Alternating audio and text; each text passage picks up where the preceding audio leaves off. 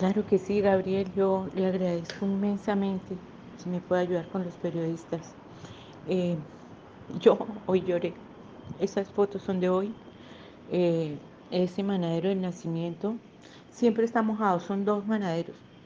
Eh, a pesar del calor estábamos a 33 grados con un solazo terrible y el manadero no se seca, nunca se seca, siempre está así escurriendo. Tengo eh, durante varios periodos las fotos y él no se seca.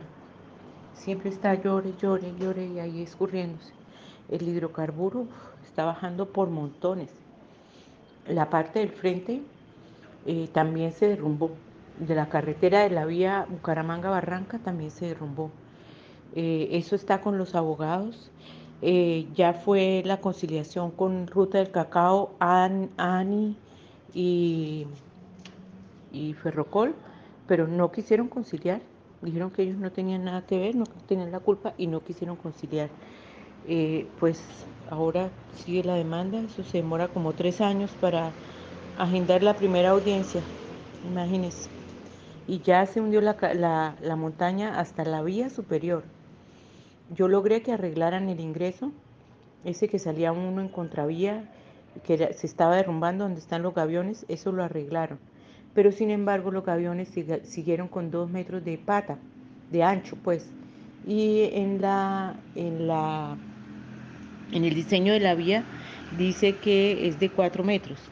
O sea, no, no, cumple ni siquiera las especificaciones del diseño de la vía y la obligación es que sea de cuatro metros, pero no, no las hicieron.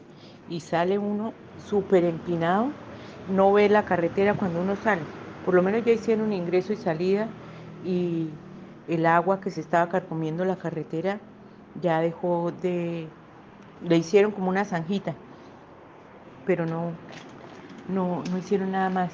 Yo quería preguntarle, Gabriel, ¿ustedes tienen eh, el informe de la interventoría sobre la construcción de la vía, los tramos ya entregados y las fechas de la entrega de los tramos?